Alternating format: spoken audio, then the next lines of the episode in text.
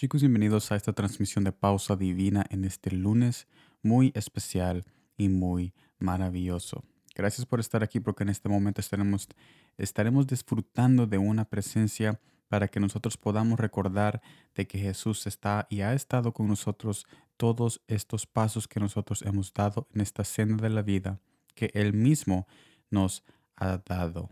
Y yo no tengo ninguna, ninguna duda de que durante el resto de esta semana nosotros seremos guiados por, por su senda, por su justicia y por su bondad y por su amor. Gracias por estar aquí. Estaremos viendo el libro de Salmos capítulo 1 versículo 3 que me dice de esta manera. Será como árbol plantado junto a corrientes de aguas, que da su fruto en su tiempo y su hoja no cae, y todo lo que hace prosperará. Jesús sabe lo que necesitamos antes que lo pidamos. Por eso es que para darnos cualquier cosa, procura hacer algo especial en el proceso. ¿Pero el qué? Durante el proceso en que estamos esperando la bendición, Jesús procura plantar nuestro corazón en un río de plenitud.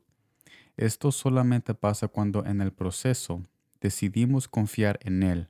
Después, cuando somos plantados ahí, nuestro entorno comienza a fortalecerse.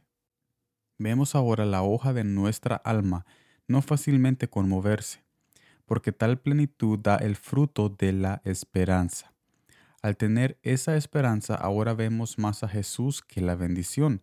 Cuando pasa esto, entonces vemos que la bendición o la necesidad que pedimos ha sido compensada a lo sublime, porque cuando llegamos a la hora en que los da, en que los da la bendición, tenemos esa esperanza que nosotros adquirimos durante el proceso cuando Él nos plantó en ese río de plenitud y también tenemos la bendición que aunque se vaya, siempre estará permaneciendo esa esperanza que Jesús puso en nuestros corazones que vale más que cualquier otra cosa que nosotros podamos adquirir físicamente y visualmente en este planeta.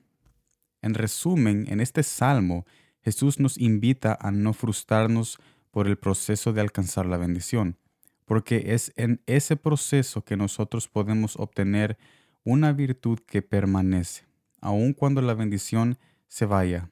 Tal virtud de la esperanza permanecerá. Tal esperanza nos lleva a ver la bendición como un canal y no la fuente, porque nuestra fuente y río es Jesús mismo, que es la primicia de toda bendición. Mira lo que dice el libro de Reyes, el segundo libro de Reyes, capítulo 18, versículos 5 al 7. En Jehová Dios de Israel puso su esperanza, ni después ni antes de él hubo otro como él entre todos los reyes de Judá, porque siguió a Jehová y no se apartó de él, sino que guardó los mandamientos que Jehová prescribió a Moisés, y Jehová estaba con él, y a donde quiera que salía, prosperaba. Él se él se rebeló contra el rey de Asiria y no le sirvió. Aquí estaba hablando de un rey en, en los tiempos cuando Israel estaba adquiriendo reyes, por eso es que se llama el título del libro, Segunda de Reyes. Este rey procuró poner su esperanza en Jesús, procuró poner su esperanza y su próspera, próspera alma y su deseo en ser próspero en Dios. Nosotros vemos de que aquí en este versículo, Él nos da, este pasaje nos da esa confirmación de que cuando nosotros ponemos nuestra esperanza y la esperanza que nosotros tenemos en Jesús, nos da aún más de lo que nosotros pedimos cuando después nosotros reconocemos de que la bendición viene de aquel que es la bendición, que es Jesús mismo. Así que yo te invito a de que tú durante el resto de esta semana tú procures deleitarte en el proceso. Yo sé que ustedes tienen muchas peticiones que quieren de parte de Dios, pero lo que Dios quiere para ustedes es que no darles las cosas inmediatamente cuando ustedes la piden porque Él quiere hacer algo que permanecerá en sus corazones, que es derramar su esperanza en Él mismo, en lo íntimo y en la comunión, para que después cuando, aun cuando obtengas esa bendición, y quizás esa bendición más después se vaya porque todo es pasajero, tú tengas esa esperanza que tú construiste en el proceso cuando tú entregaste tu corazón en la intimidad y en la comunión con nuestro Padre Celestial para que ahora, más que la bendición, ahora adquiriste una relación con el Padre que murió por ti y que anhela estar contigo día y noche. Gracias por estar en esta transmisión de pausa divina. Espero de que sigan siendo bendecidos en este día muy maravilloso y muy especial.